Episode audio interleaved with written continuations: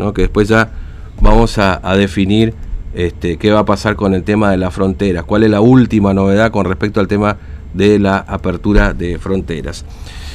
Bueno, 39 eh, minutos han pasado ya de las 8 de la mañana. Les vamos a contar ahora. Eh, ah, no, nos está esperando justamente el rector de la universidad. Ah, qué bien. Bueno, está esperándonos justamente el licenciado, el, profesor Augusto Palmetre, este, rector de la Universidad Nacional de Formosa. Eh, rector Palmetre, ¿cómo le va? Buen día. Fernando lo saluda. ¿Cómo anda? Hola, buen día. Buen día a usted y a toda la audiencia. Gracias por atendernos.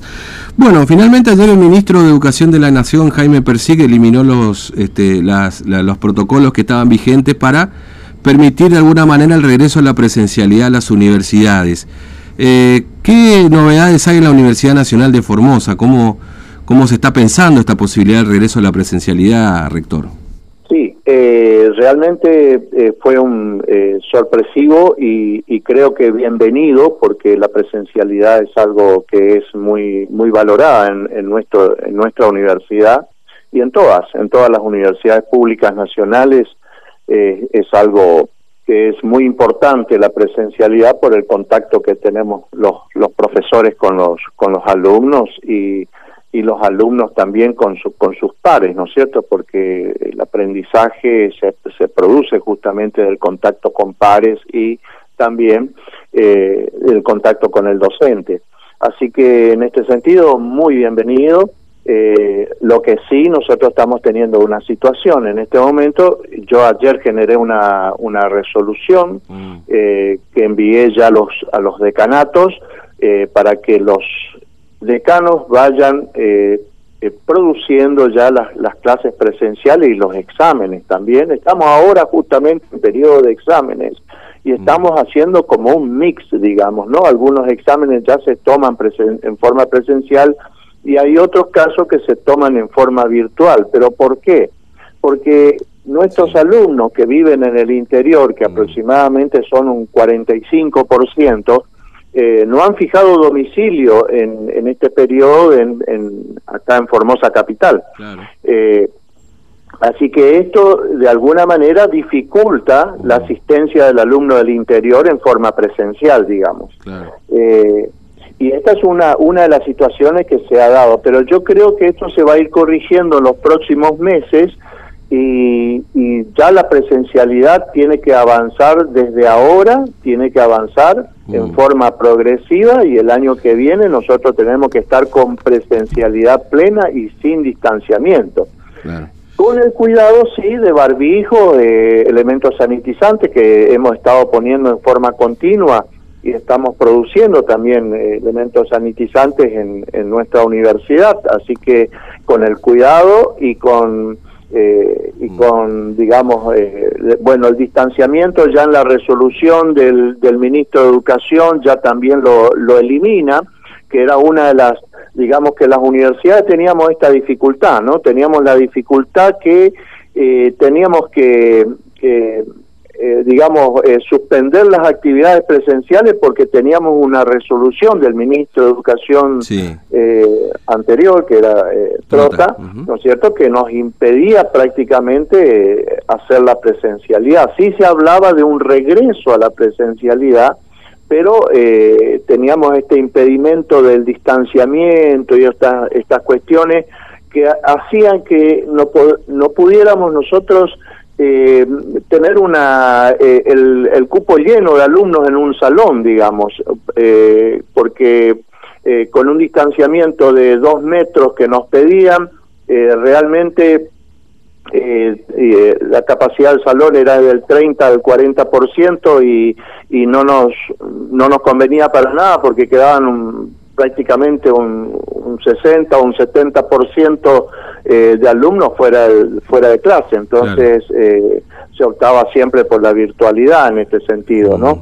Así que, sal, excepto algunos talleres que nosotros hemos autorizado y, presencialidad en laboratorios que no eran más de 10 alumnos, eh, y también había un protocolo para asistencia a los laboratorios porque ahí se exige la, la manipulación, ¿no es cierto?, el, contacto con los elementos y todas estas cuestiones que sí o sí eh, merecían un protocolo y de hecho se hacía y se daban clases presenciales en los laboratorios. Es decir, rector, Pero de todas maneras, Eh, ahora es distinto, mm. ahora eh, habilitan la presencialidad plena, o sea que si tenemos un salón con 120 alumnos, y bueno, entrarán los 120 alumnos sin distanciamiento, pero sí con el cuidado del barbijo y, y, los elementos sanitizantes que deben tener eh, todas las universidades y la tenemos nosotras. Eh, posiblemente eh, seguiré, eh, vamos a seguir produciendo estos elementos sanitizantes para que nuestros alumnos continúen eh, sanitizándose por lo menos las manos, ¿no es cierto?, para, mm. para poder tocar los objetos, los elementos y estas cuestiones. Es decir, este rector, que eh, por lo que usted me dice, difícilmente este año puede haber una presencialidad plena, pero por este impedimento de que la mayoría de los alumnos, va, en realidad el 45%, como usted lo está, está en el interior, digamos. 45%, sí. Sí, disculpe, disculpe, sí. No, dejo terminar. No, le decía que en 45%, a ver, por lo que usted me dice, no están viviendo en Formosa capital, digamos, ¿no? O no estaría viviendo, vamos a ponerlo en términos potenciales. Entonces, si ustedes habilitan la presencialidad, no, estos alumnos eh, no vendrían, digamos, a clase o tendrían que articular este, rápidamente, tener que alquilar un local, una casa, perdón, tener que mudarse y bla, bla, bla en un momento delicado económicamente también, digamos, para hacerlo con claro, urgencia. un momento delicado económicamente y el traslado muchas veces también es una situación económica que... Así que eh, nosotros estuvimos apostando últimamente a un sistema mixto. Eh, algunas clases eh, se están dando en forma presencial en la Universidad Nacional de Formosa, algunas cátedras las dan. hay otras que no todavía, hay otras que están haciendo un mix, digamos, de eh, prácticas, por ejemplo, presenciales y teorías virtuales. Eh, pero esto ya prácticamente se elimina a partir de este momento, ¿no es cierto? Si bien las universidades, eh, digamos que el ministerio lo hace, esto lo hace con, de acuerdo con los rectores, porque anteriormente a esta resolución de, del licenciado Jaime Persic, eh, hemos hecho un acuerdo en el CIN donde se ha firmado un documento en el CIN donde instábamos a todas nuestras universidades desde el CIN a eh, tener una presencialidad plena ya en este momento, dado que eh, no docentes están todos vacunados, los docentes también eh, por la franja etaria, ¿no es cierto? Y nuestros estudiantes también están casi todos al menos con una dosis Así que en este sentido, eh, eh, estábamos instando, incluso en algunas provincias ya los, estudiantes por la franja etaria hasta los hasta los 30, de 18 a 30 años ya, ya tienen las dos dosis. Eh, pero de todas maneras, habíamos hecho el documento porque creíamos ya que era pertinente hacer un documento ya para esta para esta fecha, digamos septiembre, octubre y noviembre. Tal así que en septiembre salió el documento. Bueno, hoy eh, el ministro, el que era secretario de Políticas Universitarios, que era el que tenía contacto con nosotros, con los rectores, y ahora es ministro de Educación, eh, ha producido esta, esta resolución, digamos, que, que es, no es otra cosa que una, una idea que se fue dando en el CIN, ¿no es cierto? Que era un lineamiento también del gobierno nacional. Eh, un pedido y un lineamiento al gobierno nacional que se vuelva lo más pronto posible a la presencialidad.